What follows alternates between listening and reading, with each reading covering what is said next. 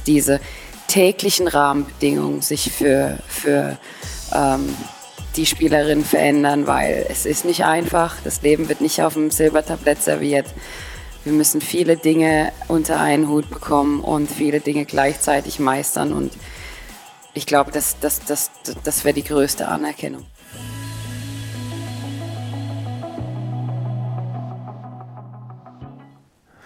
Hallo und herzlich willkommen bei Everyday Leadership, dem Live- und Leadership Talk der DFB Akademie. Mein Name ist Thorsten Hermes und ich unterhalte mich für Sie mit Menschen. Und wir werden sprechen über das Vorangehen, übers Hinfallen und übers Aufstehen. Wir werden sprechen über Führung. Und das tun wir jetzt auch mit unserem heutigen Gast. Und sie beschert uns gleich in mehrerlei Hinsicht eine Premiere. Denn wenn ich mich recht erinnere, hatten wir noch nie jemand zu Gast, zu dessen Ehren ein öffentlicher Platz benannt wurde. Genau diese wunderbare Wertschätzung wurde nämlich der Weltfußballerin von 2014 in ihrem Heimatörtchen Weselberg zuteil, nachdem sie in Zürich nebst Cristiano Ronaldo zur weltbesten Fußballerin des Jahres gekürt wurde. Aber es ist nicht nur diese Auszeichnung, weshalb die WeselbergerInnen für mich vollkommen zu Recht, so stolz auf ihren Spross sind. Denn als Spielerin führte sie ihre Mannschaften zur deutschen Meisterschaft, zum Pokal- und Champions League-Sieg und nicht zuletzt zum Gewinn der Europameisterschaft in Schweden. Sie ist unsere Leaderin auf dem Platz und reißt mit ihrer Art und Körpersprache die Mannschaft auch in schwierigen Situationen mit, hat ihr Trainer Ralf Kellermann mal über sie gesagt. Und auch wenn sie heute nicht mehr auf, sondern neben dem Platz aktiv ist, so geht die Pfälzerin nach wie vor voran. Denn als Chief of Women Football bei der UEFA hat sie sich nichts Geringeres zum Ziel gesetzt, als den Fußball für Frauen und Mädchen in 55 Ländern auf ein neues Level zu bringen. Und was das heißt, haben wir nicht nur bei dieser großartigen Europameisterschaft in England sehen dürfen. So, und da Jürgen Klopp mich damals tadelte, dass ich beim Aufzählen seiner Erfolge den Aufstieg mit Mainz nicht erwähnt hatte, so ist es mir heute in doppelter Hinsicht ein Anliegen zu erwähnen, dass unser Gast 2007 den für mich tollsten Club der Welt, meinen Herzensverein, den ersten FC Saarbrücken, als Torschützenkönigin in die Bundesliga geschossen hat. Darüber wird zu sprechen sein und ganz sicher über ganz vieles mehr. Schön, dass du da bist und ganz, ganz herzlich willkommen bei Everyday Leadership, Nadine Kessler. Vielen lieben Dank. Nadine, was für eine Freude. Martina Voss-Tecklenburg, Alex Popp, Oliver Bierhoff, Manu Neuer, alle waren sie da, alle waren es tolle GästInnen. Aber 48 Folgen habe ich Saarbrücker Bub mich gedulden müssen, dass endlich mal jemand hier zu Gast ist, der mal dieses blau-schwarze Trikot getragen hat. Wie schön. An der Stelle Grüße gehen raus an Taifo Diane und Uwe Koschin. Das freut mich auch sehr. Dein Saarbrücker Dialekt ist kann man gar nicht mehr hören. ähm, also super erstmal für das. Ähm, ja, super schön hier zu sein und äh, auch ein bisschen wahrscheinlich äh, Zeit so zusammen zu haben, in alten Erinnerungen zu schwelgen. Super, super gerne. Ich habe immer versucht, die Pfalz und das Saarland zusammenzuführen. Das war nicht immer ganz einfach. Gut, gut. Das verstehen jetzt nur wir beide. Aber ja. das verstehen nur wir beide. Du hast selbst in Saarbrücken gelebt und bist in der schönen Pfalz groß geworden. Ähm, heute lebst du aber in der Schweiz. Bist du ab und zu noch in der Heimat oder lässt es dein Job aktuell nicht zu, dass du mal reinschaust? Es ist nicht so einfach im Moment, ähm, so oft nach Hause zu reisen, wie ich es gerne möchte. Aber auf jeden Fall schaffe ich das ein paar Mal im Jahr und da zur Heimat gehört natürlich auch noch äh, das Saarland dazu, Saarbrücken. Viele alte Freunde sind da. Eine Zeit, die ich absolut nicht miss missen möchte. Und ähm, ja, wird immer was Besonderes bleiben. Viele kennen diese Re äh, Region ja eigentlich nur von Witzen oder irgendwie vergleichen, sechsmal so groß wie das Saarland. Wenn du aus deiner Erfahrung sprichst, so die Pfalz, die Region, was verbindest du mit dieser Region, in der du ja eigentlich in doppelter Hinsicht groß geworden bist? Ne? Ja, also ich glaube, es ist eine Region, in, in, in der man wirklich ähm, ja, äh, worauf ich stolz bin, herzukommen. Die Leute sind loyal, ehrlich, haben vielleicht alle ein bisschen komischen Dialekt, den man jetzt auch wieder durchhört. Wenn ich so heimkomme, da fühle ich mich dann schon, dass ich meinem Heimatdialekt annehmen muss. Ähm, aber ja, ähm, ehrlich, aufrichtige Leute, die ein großes Herz vor allem für den Fußball hatten und mich in jeder Hinsicht äh, immer mit, mit, mit Leib und Seele unterstützt haben. Toll weil du es gerade ansprichst, den, den Dialekt, ich lasse das Adjektiv jetzt mal weg, ähm, weil ich finde, Dialekt ist ja auch was Schönes, was Heimatliches. Ähm, aber du hast natürlich vollkommen recht, als Pfälzerin und Saarländer hat man natürlich die eine oder andere sprachliche Herausforderung zu meistern. Erste Fremdsprache ist Hochdeutsch, ja. Exakt. Ich habe, ganz ehrlich, ich habe zum Beispiel äh, erst mit über 20 gelernt, dass einem nicht, dass man nicht kalt hat, sondern dass einem kalt ist. Der Saarländer sagt, ich han, ich han kalt. was ich aber so beeindruckend finde an dir ist, du sprichst A, auch ein wunderbares Hochdeutsch, ähm, aber zudem auch ein astreines Englisch und hast eine tolle Tonalität in der Stimme. Gott gegeben oder ist Sprache und Kommunikation auch etwas, was du in deiner Karriereplanung bewusst mit dem Augenmerk versiehst? Ich habe Sprachen schon immer gemocht. Ich hatte in der Schule schon ähm, Fokus auf Englisch, Französisch, ein bisschen Spanisch gelegt. Ähm, und natürlich durch die Jahre, durch den Fußball, durch internationale Mitspielerin hat sich das entwickelt. Äh, auch da, wo ich herkomme, ist, ist die äh, größte Army Base in Europa, also viel auch mit Amerikanern aufgewachsen. Äh, und dann natürlich bei der UEFA jetzt in meinem Job erste Sprache in allen Meetings ähm, ist Englisch. Ähm, dadurch ähm, ist es einfach so, ja, gang und gäbe, der, der, der, die erste Sprache am Ende des Tages, die ich tagtäglich anwende und, und, und dadurch hat sich das auch dann in den letzten Jahren ein bisschen verbessert. Toll, also weil du gerade die UEFA ansprichst.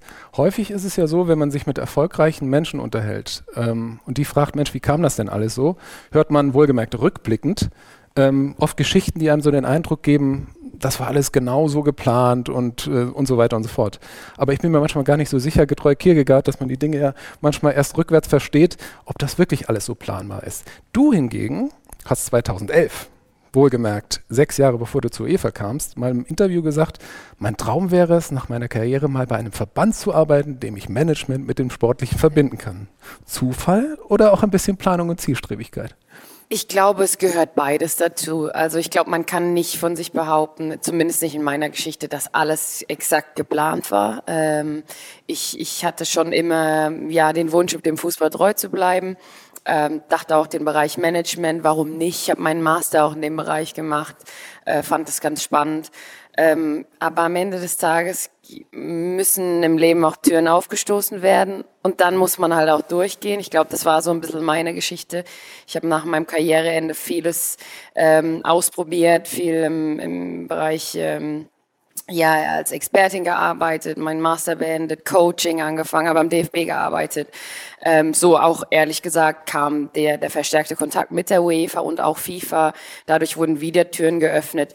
Und dann am Ende des Tages kam es dann wirklich so, dass, dass ich wollte eigentlich hier in Frankfurt bleiben beim DFB. Meine Familie war mal wieder glücklich, dass ich endlich mal wieder heimkomme, äh, nur eine Stunde 15 weg. Und dann habe ich dann trotz, dann habe ich dann den Traum äh, schnell wieder ähm, sozusagen erlöschen lassen. Aber natürlich mit einer großigen, großartigen, ähm, ja, mit einem großartigen Jobangebot, ähm, worüber ich sehr, sehr froh am Ende bin. Klasse. Man muss vielleicht dazu sagen, 2014 ähm, warst du quasi im Zenit deiner Karriere, will ich fast sagen. Weltfußballerin 2015 sollte zur WM gehen. Und dann kam, glaube ich, korrigiere mich, die elfte OP an deinem Knie dazu und machte dir einen Strich durch die Rechnung, dass du dann keine Karriere beendet hast, wie du es gerade gesagt hast, oder beendet hast müssen. Erinnert mich übrigens gerade, wenn ich so drüber rede, so ein bisschen an die Karriere des wahrscheinlich größten Fußballmanagers Deutschland von Uli Hoeneß, der mir uns mal eine ähnliche Geschichte, liebe Grüße, bei Everyday Leadership erzählt hat. Aber lass uns bei dir bleiben. Wie hast du es damals in dem, wo du gerade bist, geschafft, ich sag mal nicht im Selbstmitleid zu versinken, was durchaus ja eine Option gewesen wäre, sondern deinen Weg zu finden und diesen auch zu gehen? Ganz ehrlich, es war eine super schwierige Zeit. Es äh, hat eine Zeit, die mich e extrem äh, geprägt hat als Person äh, in, in jeglicher Hinsicht. Eine Zeit, ähm, wo ich auf dem Höhepunkt meiner sportlichen Karriere, ich glaube ein Jahr oder so noch gekämpft habe, Reha, zig äh. Äh, ich bin nach München gezogen, habe da nochmal alles versucht, um zurückzukommen. Und ähm, ja, am Ende des Tages hat es dann nicht mehr gereicht, aber ich glaube, ich war schon auch immer jemand, der nicht so lange in der Vergangenheit äh, schwelgt und, und sich dann wieder auf was Neues konzentriert. Ich meine, ich war super jung, äh, ich hatte eine großartige Karriere, ich war auch schon ein bisschen verletzungsgeprägt mein ganzes Leben lang. Das heißt, ich wollte nicht, dass es so endet. Wer will das denn schon? Manche sagen äh, Spaß halber, oh ja, nach dem Ball und Dorf ist gegangen, aber äh, nee, so war das dann doch nicht geplant. Ähm, aber ich wusste, dass es, dass der Tag irgendwann kommt. Irgendwie so halb habe ich mich mental darauf vorbereitet, glaube ich.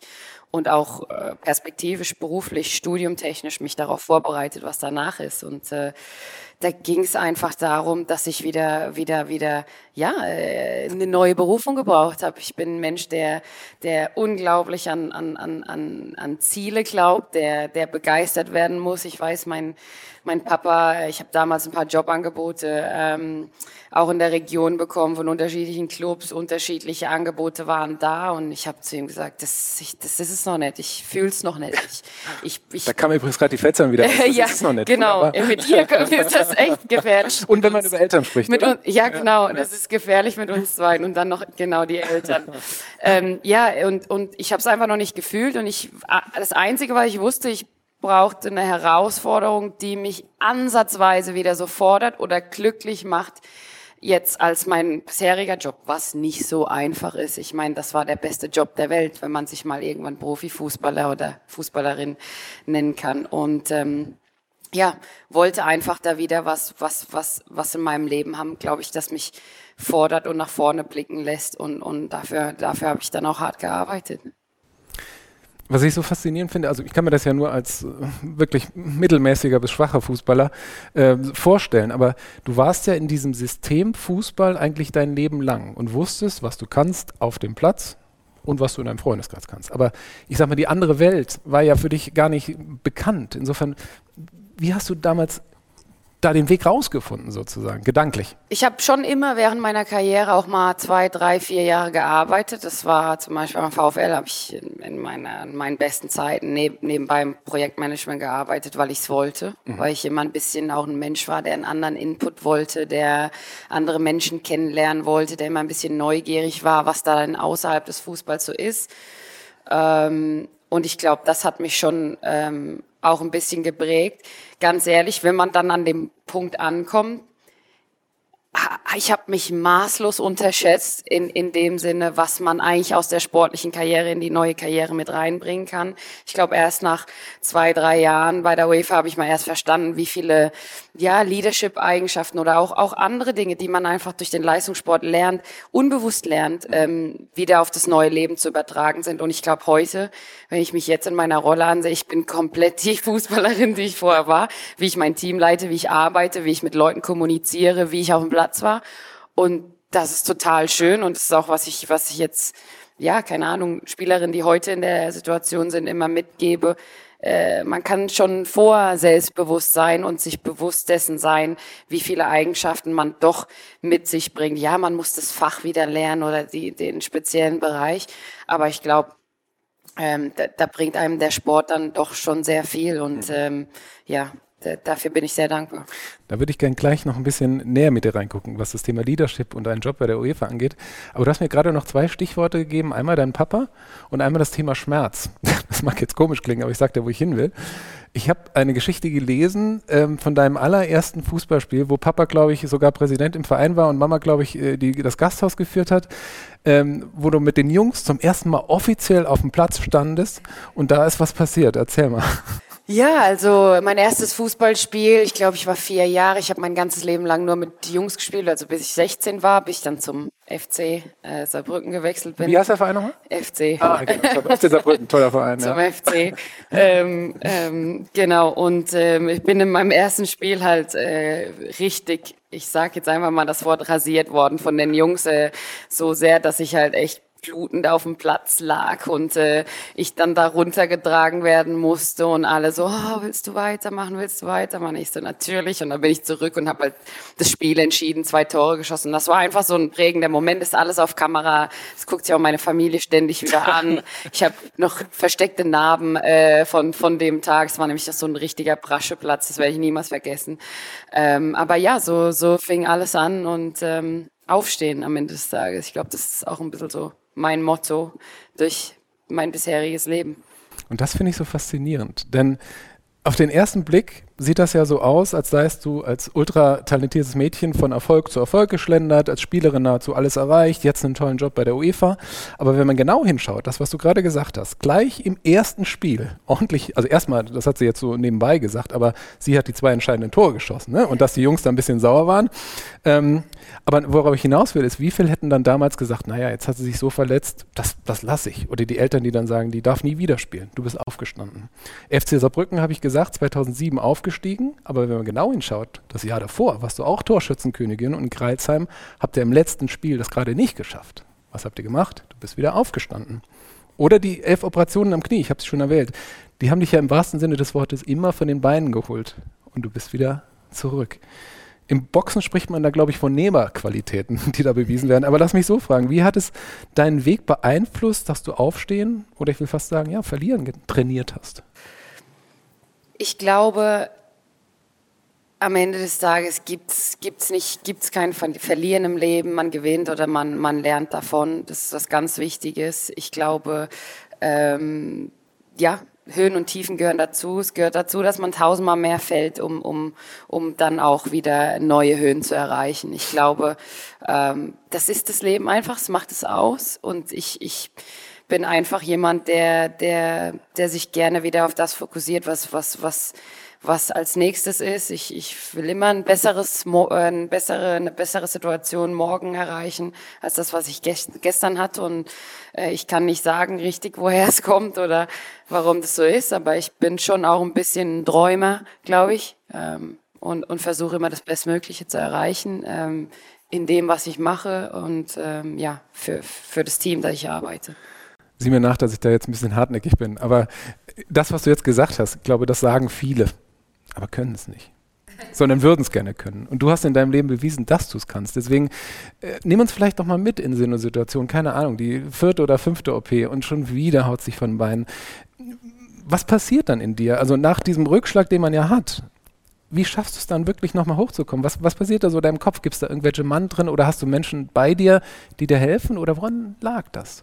Ich glaube, also Menschen bei einem zu haben. Meine Familie war immer bei mir, war immer ein, wichtiger Punkt meines Lebens. Die haben meinen Raum zu ihrem Raum gemacht, aber wenn ich in meine Geschichte zurückblicke, dann ist es auch so, also da fing es ja eigentlich schon früher an. Ich meine, in, in meinen Zeiten in Saarbrücken war das war ich das Top-Talent, ganz ehrlich. Da auch Jugendnationalmannschaften alle Wettbewerbe gewonnen und immer ein bisschen gehypt in mein, meinem Jugendalter. Aber ich hatte mit 18 schon meine ersten drei OPs, ähm, quasi direkt nachdem wir das Pokalfinale ähm, äh, in Berlin ähm, dann erreicht haben und, und da auch erfolgreich waren mit dem FC. Äh, und damals wurde schon gesagt, du kannst nie wieder äh, spielen. Äh, mir wurde ganz oft in meinem Leben gesagt, ich werde nicht deutsche Nationalspielerin. Das ist, glaube ich, was, was mir am meisten wehgetan hat. Und das hätte, das kann, konnte ich nicht so stehen lassen. Das war mein größter Tag, sage ich ganz ehrlich. Ich hab, hätte gern mehr Länderspiele gehabt, aber ich äh, wäre ich wär, ähm, umgefallen auf dem Feld, bevor ich das nicht erreicht hätte. Und das hat mich angetrieben. Ich mag es, Leute eines Besseren zu belehren und, und zu zeigen, nee, nee, das war, deine Einschätzung war falsch. Und so ging das ein bisschen weiter mit meiner Karriere. Ich bin dann nach Potsdam ähm, haben alles erreicht mit Potsdam, war aber immer noch nicht so ganz Nationalspielerin, hat mich immer noch gefuchst.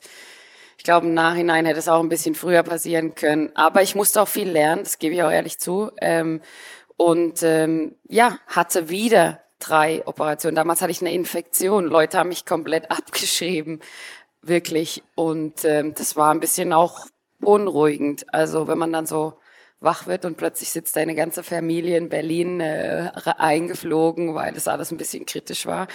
Ähm, ja, schon auch ein bisschen ein prägender Moment, aber ich wollte wieder weitermachen. Ich war noch nicht fertig mit meiner Geschichte. Ich war noch nicht fertig damit, endlich für mein Land zu spielen. Und ähm, dass es dann alles so gekommen ist und sich dann auch so etabliert hat, ja, kam dann durch die Zeit in Wolfsburg und mehr Erfolge mit dem Club, ähm, mehr, mehr, mehr gute Spiele. Und dann hat sich dann dieser Traum auch am Ende ähm, dann erfüllt, äh, mal für Deutschland zu spielen und einen Titel zu gewinnen. Und ich glaube, ich will bestimmen, was, was ich erreiche in meinem Leben. Ähm, das kann man nicht immer so einfach sagen und das ist auch nicht einfach immer so im Leben. Es gibt viele Dinge, die dazukommen müssen. Aber wenn jemand Nein sagt, dann sage ich oft Ja. Erinnert mich an eine Werbekampagne von einem Unternehmen, das beim Saarland gab, aber ich will da jetzt nicht so sehr. Erinnerst du dich? Geht nicht, gibt's nicht? Ja, gut. Ähm, können wir festhalten, oder würde, also wenn ich dich richtig verstehe, dass es tatsächlich irgendwann auch leichter wird, mit Niederlagen umzugeben, wenn man es trainiert hat, oder? Ich glaube, eine Niederlage ist, ist immer schwierig. Ähm, ich glaube, man muss Niederlagen verarbeiten. Mhm. Ich glaube, da lernt man als Leistungssportler sehr schnell, wie das funktioniert, was man daraus mitnehmen kann. Äh, der Kampf mit der eigenen Gesundheit und Körper ist ein bisschen schwieriger, weil mit jeder Niederlage, die da passiert, wird es dann tatsächlich schwieriger. Mhm. Ähm, und, und das ist am Ende des Tages auch nicht mehr ganz so einfach, wenn man dann am Ende zum Beispiel meiner Reise ankommt. Heute, ich bin absolut invalid. Ich, ich kann keinen Fußball mehr spielen. Das ist das, was mir am meisten fehlt. Und auch da, ich habe gehört, du machst jetzt aber stattdessen eine andere Sportart, äh, Crossfit, ähnliche Sachen, weil du dann auch dann wieder was findest. Ja, aber das ist tatsächlich einfach mehr, um, um, um Freunde zu treffen und dann nach Mittagessen zu gehen. Ähm, äh, nee, ich versuche aktiv zu bleiben, aber ich kann alles nur noch im Maße machen. Ich bin ähm, stelle mich noch einmal vielleicht ins Tor, wenn wir, wenn wir Unternehmensturnier gegen die FIFA haben. Aber da, das, das ist dann auch alles. Ähm, nee, dann, dann hat man schon gemerkt, den, den Preis, den man da am Ende zahlt. Ähm, ich würde es trotzdem nicht anders machen. Ich glaube, alles hat sich hat im Leben Sinn und deshalb bin ich da gelandet, wo ich jetzt bin und deshalb ähm, ja stehe ich da dahinter. Stimmt das eigentlich, dass du bei dem Bundesligaspiel äh, gleich mehrfach mal deine Kniescheibe rausgesprungen ist und du sie einfach wieder reingeschoben hast und weitergespielt hast? Das stimmt halb. Sie ist, sie ist tatsächlich zweimal rausgesprungen, aber das hat mein Körper dann doch noch alleine hinbekommen. Äh, das habe ich nicht selbst gemacht. Aber das war die, der, der große, das große Problem meiner Karriere und dadurch sind natürlich viele knöcherne Schäden entstanden, die, ja, die mich jeden Tag daran erinnern. Und wir dachten, alle Schweini seien harter Hund. ich glaube, glaub, das ist er schon. Ich glaube, der Baseballer Babe Ruth hat es mal gesagt, it's hard to be the person that never gives up. Ich glaube, das passt an der Stelle sehr, sehr gut. Komm, wir gehen zur UEFA. Ähm, für die, die dich nicht so gut kennen, wie hat man sich deinen Job, den du da aktuell machst, vorzustellen?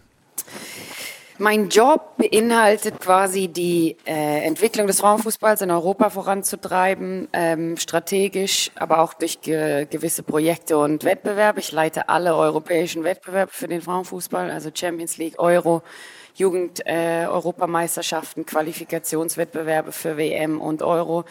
Ähm, und dann unsere Entwicklungsarbeit mit den einzelnen Ländern, zum Beispiel mit den Verbänden wie dem DFB, durch Projekte, Fördergelder, Strategien, alles, was unsere Verbände so brauchen. Also ein ziemlich vielfältiges, ähm, vielfältiger Bereich, Arbeitsbereich, ähm, der wirklich jeden Tag auch ähm, anders ist und, und, und, und richtig Spaß macht. Und da hast du auch ein, ein Team, das dich unterstützt, oder? Genau, Wie ich leite. Menschen sind das? Äh, in unserem Team sind wir jetzt zehn, ähm, aber das ist sozusagen das, der, der Kern der UEFA. Äh, wir sind elf ist wieder eine Mannschaft mit dir. bald, bald, bald. Ähm, nee, zehn war mit mir bald, aber äh, vielleicht erreichen wir die elf bald. Ähm, Nein, wir, wir, wir sind die, die so ein bisschen die Struktur intern vorgeben, die Strategie, wo wollen wir als Unternehmen hin und was können wir für unsere Verbände tun. Aber es gibt natürlich innerhalb der UEFA viele ähm, Mitarbeiter, die integriert sind, die am Frauen- und Männerfußball arbeiten, äh, in unterschiedlichen Abteilungen. Deshalb sind wir nicht nur die einzigen, Gott sei Dank, die den Frauenfußball voranbringen. Klingt so ein bisschen wie Startup im Konzern, oder? So ungefähr. Ich glaube, so sind wir auch äh, angesehen. Wir sind so ein bisschen die, die äh, neue Ideen bringen und auch, äh, glaube ich, gewillt mal hier und da äh, ein bisschen Dinge nach vorne, freundlich nach vorne schieben. Äh, und, und ich glaube, ich hoffe, dass, dass, dass unsere Kollegen das ähm, ja auch zu schätzen wissen. Da musst du dich unbedingt mal ausführlich mit Mirko Disma unterhalten, der sowas ähnliches hier beim DFB gerade macht mit seinem Team. Tolle, tolle Truppe. Ähm, angefangen hast du als Beraterin, richtig? Okay. Ähm, und nach ein paar Monaten hat man dann oft mal gemerkt, das passt und plötzlich warst du in der Verantwortung für Themen, aber auch für Menschen. Mich würde interessieren, ging es dir als erfahrene Sportsleaderin, Kapitänin, die du warst, dann im Büro auch gleich leicht von der Hand oder wie waren so deine ersten Schritte? Ich glaube, man muss mal ehrlicherweise als zugestehen, ja. dass es äh, ist nicht, es war auf keinen Fall ein, ein einfacher Wechsel. Ich habe schon meine Monate gebraucht. Ich glaube, ich war auch sehr ähm, froh, dass ich als Beraterin einsteigen konnte und mir Dinge erstmal anschauen konnte. Ähm, ich hatte eine super Unterstützung von, von, von meinen Chefs und, und Top-Management. Aber natürlich ist jetzt auch nicht jeder äh, äh, glücklich, wenn eine ehemalige Profifußballerin oder Profifußballer, äh, Profifußballer reinkommt ohne Berufserfahrung und plötzlich in eine hohe Verantwortung gezogen wird. Da muss man sich schon beweisen. Und das habe ich auch versucht. Ähm, ich habe meinen Kopf nach unten getan und, und einfach versucht, äh, ja, eine, eine Administratorin zu werden. Also mein größtes Ziel war es halt eben nicht nur das Gesicht, die Fußballerin zu bleiben, Hände zu schütteln und einmal durch Europa zu reisen und jedem zu sagen, hey, mach mal mehr für den Frauenfußball, sondern ich wollte eine von, von, von, von dem Team werden. Ich wollte, dass meine Mitarbeiter wissen, wo die Reise hingeht, was wir zusammen erreichen und auch einfach wiederum Expertin in meinem Fach werden. Und ähm, ich glaube, das hat mir dann auch geholfen, am Ende des Tages zu integrieren und, und, und auch ja, die, den Respekt ähm, von, von, von dem Unternehmen zu bekommen. Ich zitiere noch, noch mal einen Trainer von dir, weil du gerade das gesagt hast im Sinne von, da kommt jemand vom Sport. Guido May hat mal gesagt, wenn du eine Firma hast und dann Angestellte wie sie, dann läuft der Laden. Insofern bin ich guter Dinge. Guido May. hat er tatsächlich gesagt. ähm, und ich finde das so spannend, weil ähm, häufig wird der Sport ja als Inspiration für die Wirtschaft genutzt, ne? dass man sagt, man kann die Werte und so weiter, und da sprechen oft Menschen miteinander, die Erfahrung im Sport, im Spitzensport haben oder in der Wirtschaft. Du kennst beides, also wenn ich jetzt die UEFA mal als Wirtschaft oder als Büro bezeichnen darf. Was von dem, was du auf dem Platz gelernt und angewendet hast als Kapitänin, würdest du sagen, hilft dir jetzt als Chefin wirklich im Büro?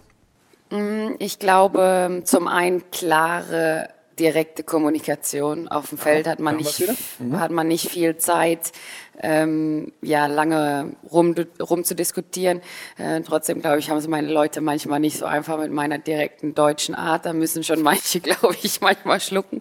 Ähm, aber trotzdem, äh, klar, klare Kommunikation, klar Ziele zu formulieren. Das Thema Ziele formulieren fand ich super spannend, weil wenn man im Team ist, im Sport, jeder will die Champions League gewinnen ob man Freund ist oder nicht. Äh, in so einer Mannschaft gibt's natürlich auch immer mal jemanden, mit dem man nicht gut auskommt. Aber jeder hat das gleiche Ziel und man muss nichts fast dafür tun. Also wenn man Kapitän ist, dann, dann ist es klar, wo man hin will. Und manche machen es vielleicht ein bisschen mehr für sich, die anderen machen ein bisschen mehr fürs Team. Aber das Ziel ist klar. Und im normalen Leben ist das nicht so. Ähm, Im normalen Leben ja, schön, aber im normalen Leben ist das nicht so. Jeder hat oft unterschiedliche Ziele. Manche äh, gehen zur Arbeit, um schlichtweg ihre Familie zu ernähren. Andere gehen zur Arbeit, um morgen befördert zu werden. Andere gehen zur Arbeit, um den Fußball für immer zu verändern. Äh, und ich glaube, das, ähm, das muss man zusammenführen. Das muss man in, in, in einer Vision vereinen. Und ähm, das war ein bisschen schwieriger, aber auch da dieser Gedanke, eine Vision zu haben, ein gemeinsames Ziel zu haben, glaube ich, ist was durch den Sport auch wieder ähm, ja einfach ähm, mir geholfen hat, das zu übertragen. Und am Ende des Tages auch Feedback, glaube ich, ist was, was ich unglaublich schätze durch meinen Beruf als Profisportlerin. Ich glaube, das ist das Wichtigste im Leben. Ähm, für mich war es das. Ähm, Feedback zu verstehen, anzunehmen, nicht als Kritik aufzunehmen, sondern als das, dass dir jemand helfen will, dass es morgen besser wird, ähm, ist für mich auch was extrem Wichtiges, was in meinem Job jetzt auch eine große Rolle spielt. Ich habe mich tatsächlich gerade gefragt, weil egal bei meinen Stationen, ob es Google war oder was anderes, dieses Thema Feedback ist im Unternehmen immer was Besonderes. Weil jeder sagt, das ist total wichtig, und ich gebe auch gern Feedback und klar, aber wenn dann was kommt, würdest du sagen, dass man als Sportlerin vielleicht auch da lernt, mit Feedback umzugehen, weil man nur dann besser werden kann? Absolut und ich meine, dein Feedback ist auch unabhängig davon da, ob jetzt jemand mit dir redet oder nicht. Du bist nominiert oder nicht. Du spielst in der ersten Elf oder nicht. Du wirst ähm, ausgeliehen oder verkauft oder nicht. Ähm, also es ist halt schwarz und weiß. Das ist das einfach und auch schöne, manchmal äh, auch harte im Leistungssport, aber es ist einfach auch, glaube ich, was, was wo, ja, wo, wo man lernt, das nicht persönlich zu nehmen und zu sagen, okay, ich muss an gewissen Dingen arbeiten. Vielleicht ist nicht jedes Feedback immer berechtigt, aber ich denke mal drüber nach. Ich reflektiere mal. Ich denke mal über mich selbst nach. Ähm, und ähm, das ist was, was auch wiederum nicht so einfach, wie du schon sagst, das ist deine Erfahrung. Ich sehe dein Schmunzeln. Äh, jeder sagt immer, Feedback ist wichtig, aber wenn man es dann bekommt, ist dann doch nochmal eine andere Geschichte. Aber dafür muss halt einfach das Vertrauen da sein, dass du in dein, dein Team, dein Boss glaubst, dass, dass die Person dir Gutes möchte und dich auch weiterbringen möchte. Und ich glaube, wenn das gegeben ist, dann, dann kann man auch Feedback einfach annehmen. Das, was du eben beschrieben hast, dieses Ziele transparent machen, das Team darauf einstimmen. Ich finde, das hat zwei Komponenten. Einmal methodisch, ähm, da gibt es OKRs, Objective Key Results, dass man sagt, man macht das irgendwie.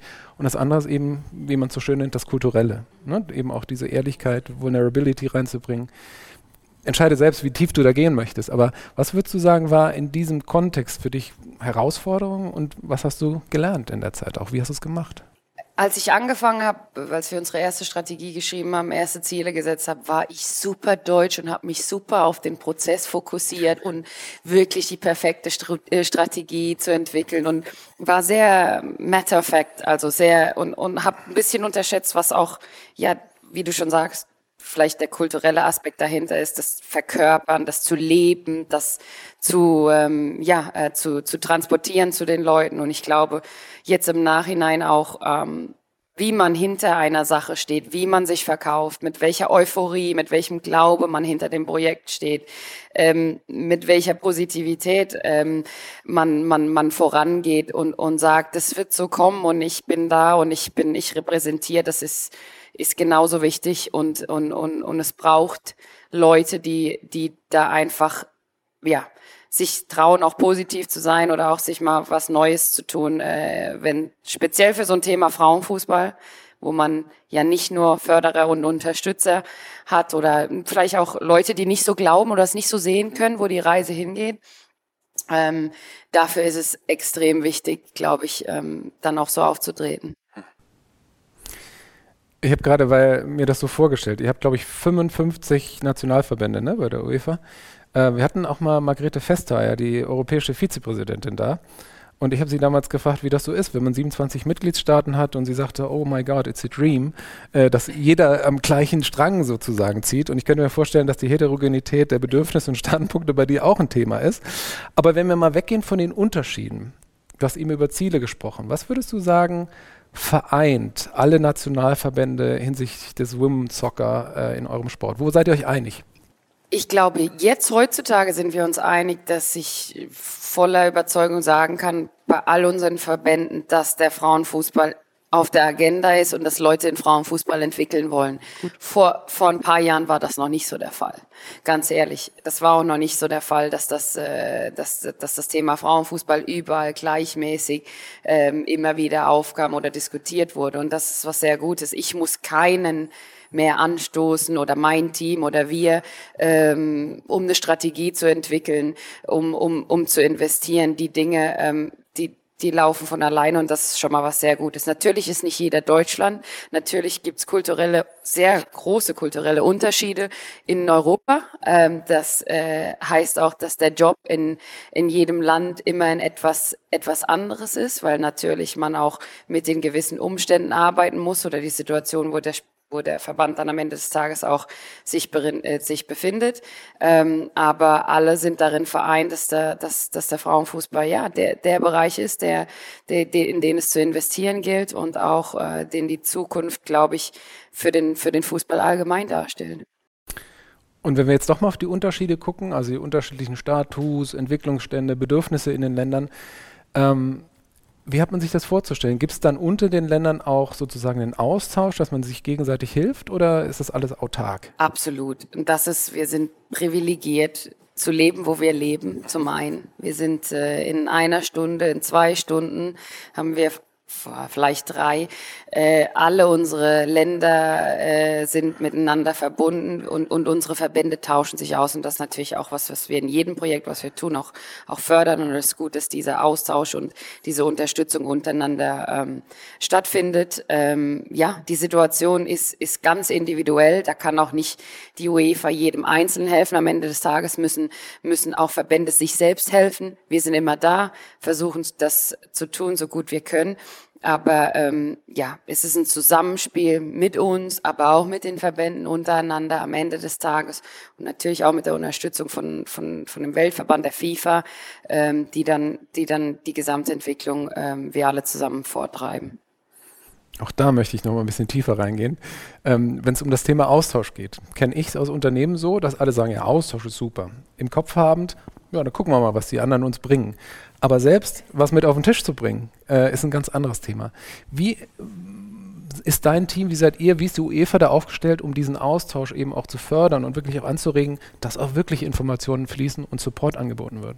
Na, wir organisieren oft äh, ja, Workshops zwischen den Verbänden, ähm, aber auch ganz ehrlich, wie ich schon gesagt habe, Verbände sind super eigenständig, auch, auch äh, in dem Sinn, welche Projekte sie zusammen abschließen, wann sie sich wo treffen.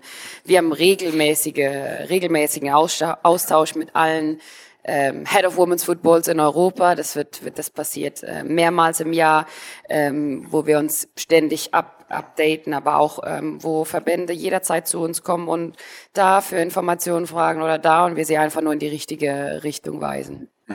Okay weil du gerade die Head of Women Football und die, äh, die verschiedenen Ländergesellschaften, auch Deutschland angesprochen hast. Beim DFB passiert ja auch viel. Doris Fitschen, Sabine Marmitsch äh, sind da sehr aktiv. Es gibt die Frauen im Fußballstrategie Fast Forward 2027. Mich würde interessieren, wie siehst du das, was in deinem Heimatland in Deutschland da passiert und ähm, wo würdest du sagen, was läuft gut und wo können vielleicht andere auch mal mit uns in den Austausch gehen?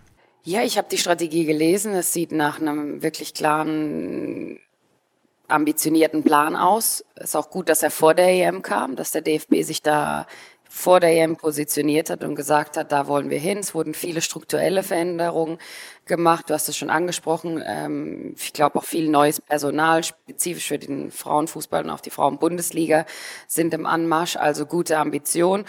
Und dann, wenn man dann halt auch sieht, wie so eine EM läuft und wie verrückt halt Deutsche äh, auf, auf den Fußball allgemein sind, auch den Frauenfußball. Ich hab, krieg die Zuschauerzahlen nicht mehr aus dem Kopf, nicht nur für die, die, die Spiele der Mädels, äh, die Einschaltquoten, auch für andere Länder. Also was Deutsche EM geguckt haben, ist ja, das muss man sich auch mal, ist für den Frauenfußball auch eine besondere ähm, Kennzeichnung, weil, weil andere Länder fokussieren sich vielleicht nur auf ihre Nationalmannschaft. Äh, bei, bei Deutschland war das ein bisschen anders. Ich glaube, das Potenzial ist enorm. Jetzt sind die richtigen Pläne da, die Investitionen sind da. Jetzt muss, muss, muss die Arbeit folgen und äh, ähm, ja, um, um, um dann auch Bereiche wie die Frauenbundesliga weiter voranzubringen und, und die nächsten äh, Weichen zu legen. Okay. Und Fast Forward 27, 2027, wir haben ja, äh, Bernd Neuendorf hat es gesagt, äh, auch noch Pläne mit äh, Belgien und den Niederlanden. Ähm, können wir uns da schon so ein bisschen freuen? Weißt du mehr 2027 oder? Nein, ich weiß nicht mehr. WM in Deutschland und den Ländern? Ich weiß natürlich nicht mehr. Okay. Ähm, wir finden es super, dass, dass äh, Deutschland und auch Holland und ähm, Belgien sich für die äh, WM ausgesprochen haben. Wir freuen uns natürlich, äh, wenn, wenn die WM nach Europa kommt und äh, drücken da fest die Daumen. Aber im Moment ähm, ja, muss man dann warten, wann die Entscheidung getroffen wird. Okay. Ich warte mit und freue mich ein bisschen. ähm, weil du Deutschland sagst, wir hatten ja kürzlich auch Besuch von unserem Bundeskanzler hier auf dem Campus, dem eine faire Bezahlung ohne Gender Gap ein Anliegen ist. Ähm, ich weiß nicht, ob du auch schon mal vielleicht mit ihm darüber gesprochen hast, aber was würdest du, Olaf Scholz, zum Thema Equal Pay sagen und was würde den Frauen und dem Sport vielleicht darüber hinaus auch noch gut tun?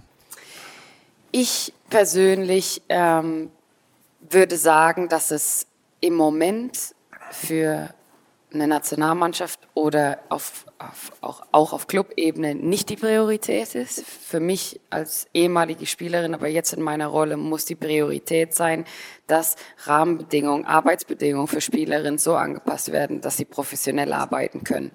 Ähm, wir haben ganz oft auch während der EM, das war die Standardfrage, ich glaube, ich habe sie 50 Mal beantwortet, ähm, vor allem mit deutschen Kollegen, ähm, äh, dass das Thema ähm, Equal Play wichtiger ist als Equal Pay im Moment. Ganz einfach, weil es im Moment schwierig ist, wenn man im Frauenfußball arbeitet, sich vorzustellen, wie das nachhaltig sein kann. Ähm, Kannst du für die, die 49 nicht gehört haben, vielleicht noch einmal erklären, Equal Play meint was? Equal Play meint, dass wir auf, auf, auf, auf der Top-Ebene bei Nationalmannschaften und auch natürlich auf Club-Ebene Bedingungen schaffen können, die die Spielerinnen ermöglicht, pro, überhaupt Profi zu sein, äh, Rahmenbedingungen, sportliche Rahmenbedingungen zu schaffen, die einfach heutzutage, glaube ich, ein Muss sein sollten und ähm, ja, da dem Männerbereich nichts mehr nachstehen sollten, was noch der Fall ist. Aber Leute müssen halt auch wissen, dass dass äh, wir gerade am Beginn der Kommerzialisierung des Frauenfußballs sind. Wir haben sehr, sehr viel Erfahrung gesammelt in den letzten Jahren. Bei der UEFA haben unsere Spon äh, Sponsoring-Rechte von den Männern abgetrennt, haben super erfolgreiches äh, Programm da gestartet. Es werden Investitionen gemacht, aber natürlich noch nicht ansatzweise, dass der Frauenfußball ähm, sich davon selbst tragen kann.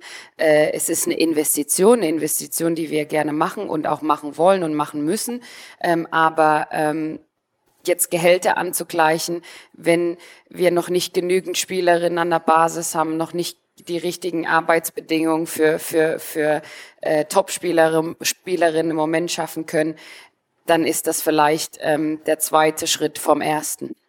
Und ähm, ich glaube, dass auch alle, die, das finde ich ja auch super, dass er sich für den Frauenfußball ausspricht, äh, alle, die, die, die wirklich mit Herz und Seele dabei sind, müssen zusammen den Geldbeutel aufmachen, wie ich das auch schon bei der EM gesagt habe. Ich glaube, alle müssen begreifen, dass der Frauenfußball einen Preis hat, ähm, den wir alle bezahlen müssen. Verbandsseite, UEFA, FIFA, aber auch Sponsoren, auch TV-Sender und Fans, weil das ist etwas, wo wir, wenn wir in die Geschichte gucken oder nur vor ein paar Jahren, glaube ich, was einfach ähm, ja nicht so verstanden wurde, nicht so der Fall war und ähm, wir müssen anfangen, auch, auch, auch für den Sport ähm, zu bezahlen, damit, damit wir auch äh, weiter professionalisieren können.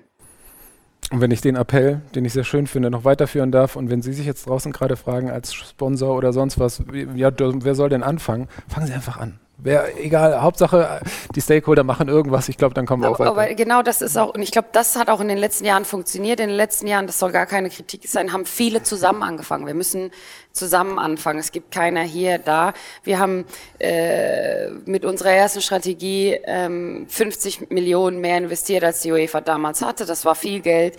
Ähm, wir haben ähm, jetzt Sponsoren, die haben gesehen, ah, die wollen, die wollen, die haben die Champions League verändert, die haben eine Frauen-Euro aufgezogen, die jetzt ums Fünffache größer ist als die letzte. Ich glaube, welche, wenn solche Aktionen entstehen, dann, dann kommt es einfach zustande, dass, dass viele zu, sich zusammenschließen und auch wirklich am Ende des Tages investieren und wir brauchen alle, alle zur gleichen Zeit, ähm, auch um diese Sicherheit und diesen Glauben zu vermitteln, dass es genau das Richtige ist.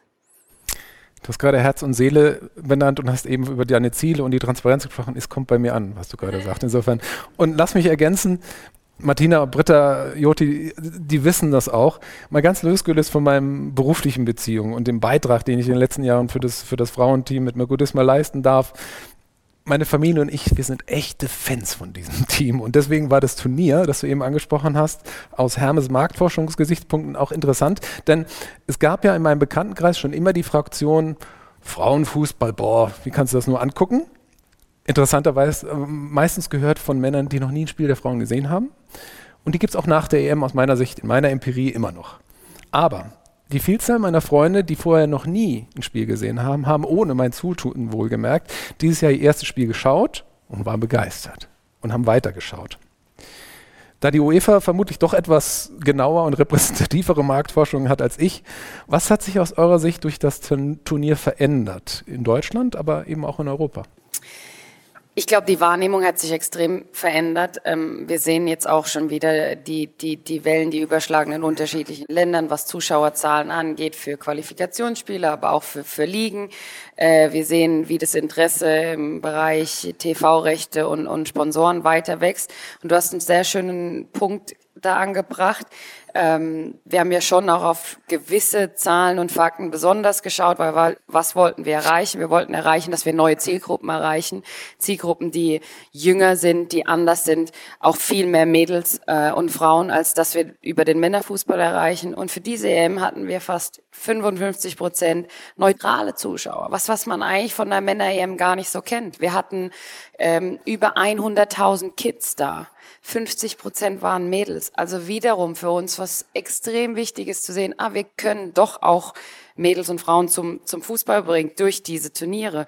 Ähm, und das sind einfach auch wieder so Hinweise, wo ich hoffe, dass es bei vielen Leuten noch Klick macht, auch für den Fußball allgemein, wie wichtig ähm, der Frauenfußball auch für den Fußball ist, um weiter zu wachsen, generell.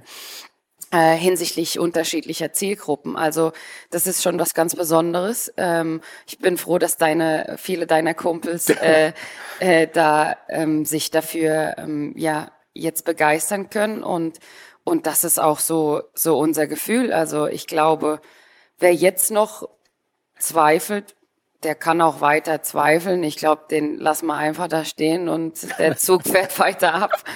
Ich habe jetzt gerade, als du das so erzählt hast, erinnerst du dich noch an die Pferdeschwänze-Werbung von WM 2019? Damals war ja der prägende Satz, wir spielen für eine Nation, die unseren Namen nicht kennt.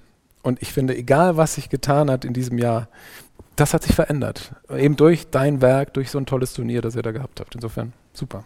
Absolut. Aber nicht nur durch, durch unser Turnier, sondern durch das, wie wiederum Verbände haben, haben mitgemacht, äh, Clubs haben mitgemacht in den letzten. Wir hatten eine super erfolgreiche Clubsaison auch. Die Champions League war unglaublich. Die Monate vor der Euro, das hat auch Euphorie entfacht in Europa. Auch da waren die Spielerinnen endlich mal sichtbar. Auch da konnte man eine Lena Oberdorf oder eine Lina Magul oder keine Ahnung, konnte man schon vorsehen. Das gab es ja auch noch nie. In, in, in meinen Zeiten äh, mussten meine Eltern Live-Ticker gucken, damit sie Champions League verfolgen konnten.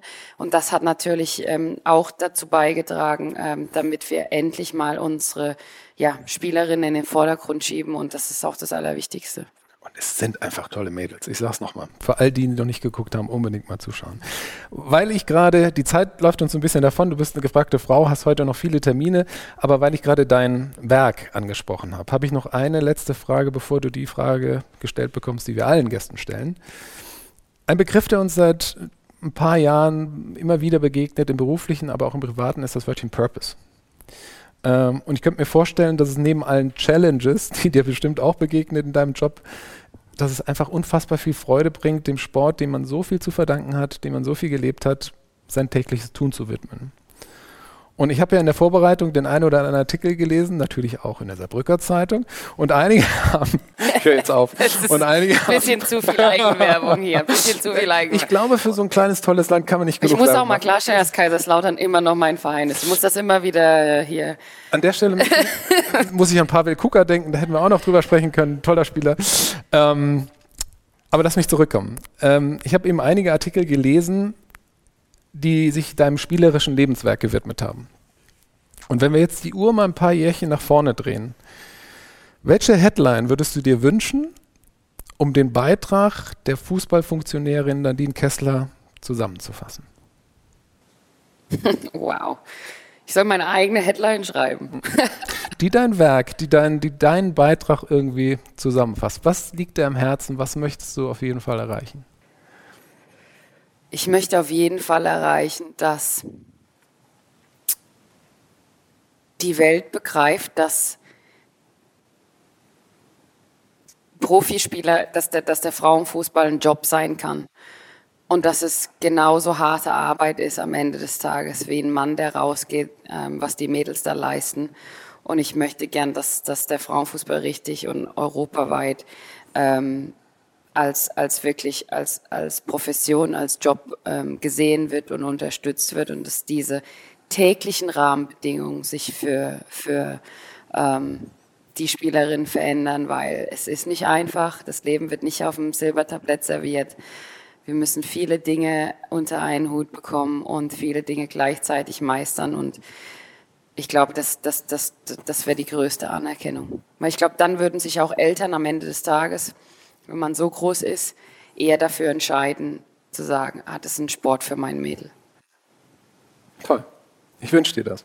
Lange Überschrift. Na, die Headline, die können ja dann andere formulieren, aber ich, ich kann das greifen. Vielen Dank dafür. Damit kommst du jetzt zum Schluss. Auch die Frage, die wir uns alle Gäste gestellt bekommen, und die geht so. Everyday Leadership. Das bedeutet für mich. Eine Vision zu haben, voranzugehen, und Leute mitzunehmen und wertzuschätzen, ähm, vor allem in schwierigen Zeiten. Das ist für mich Everyday Leadership, weil ähm, ja, es gehören, gehört halt immer zwei Seiten zur Medaille und ich glaube, das ist wichtig, auch da standhaft zu sein. Und das lassen wir genau so. Ganz lieben Dank, Nadine Kessler.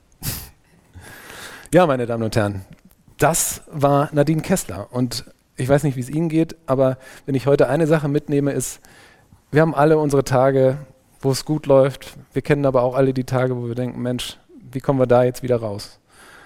Und ich habe selten jemanden kennengelernt, wo ich so glaubhaft versichert bekommen habe, es geht weiter. Auch wenn man am Boden liegt, liegt es an uns, dass wir wieder aufstehen.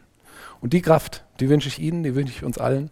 Und dann bin ich mir sicher, dann wird es auch was mit dem schönen Leben. In diesem Sinne, machen Sie es gut. Auf bald.